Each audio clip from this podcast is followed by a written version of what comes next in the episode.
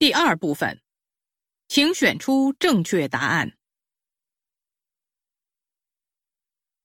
祝贺您的新片《海底家园三》上映，您能不能给我们谈谈这部片子的看点？其实，直到《海底家园二》快要下片了，我脑子里才浮现出《海底家园三》该拍什么。有了剧本以后，我们就紧锣密鼓的讨论，但谈了几天就谈崩了。您说的“我们”是谁？又是因为什么谈崩的？我。制片人还有投资方，至于因为什么谈崩，真是一言难尽。首先，他们要我继续复制我在《海底家园二》里用的那些观众喜欢的元素，但我认为他们不可复制，即使可能复制，观众也会厌倦。观众不厌倦，我也会厌倦。我说，《家园二》和三不是同一个故事。尽管他们有很多相似之处，但不管怎样，我都会让我要表现的元素产生新意。回顾这一百多年的电影史，几乎没有什么电影涉及到海底城市和海葵对人类的反击这个主题。所以，在我看来，这是一个非常独特的原创想法。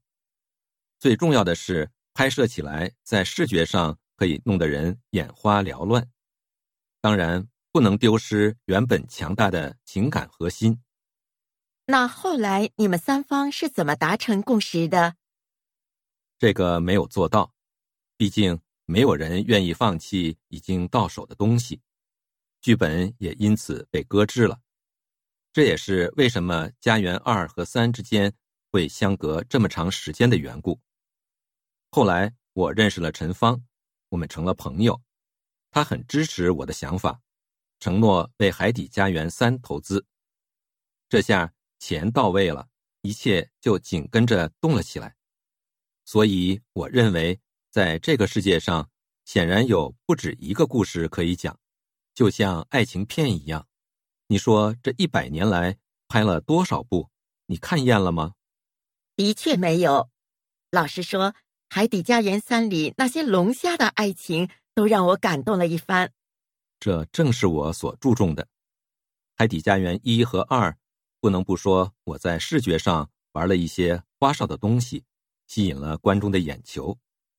但到了三，就像一个孩子长大了，也该沉静了。这时，我就要开始干我想干的事情和尽我的义务了，那就是传递爱。所以我把前面的东西废掉，重新开始。为此，我们摄制组在希腊度过了五个月，很辛苦，也很享受，完全沉浸在拍摄过程里。我希望观众也能感受到。我感受到了。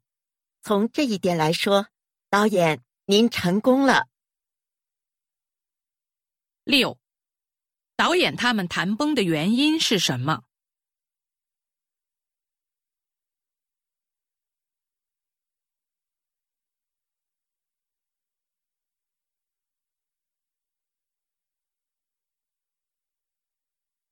七，导演在新片里想干什么？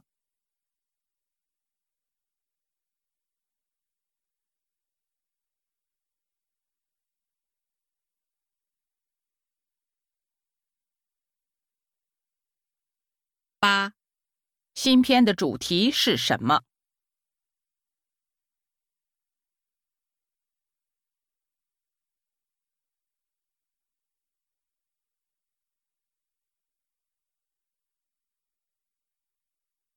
九，新片是怎么启动的？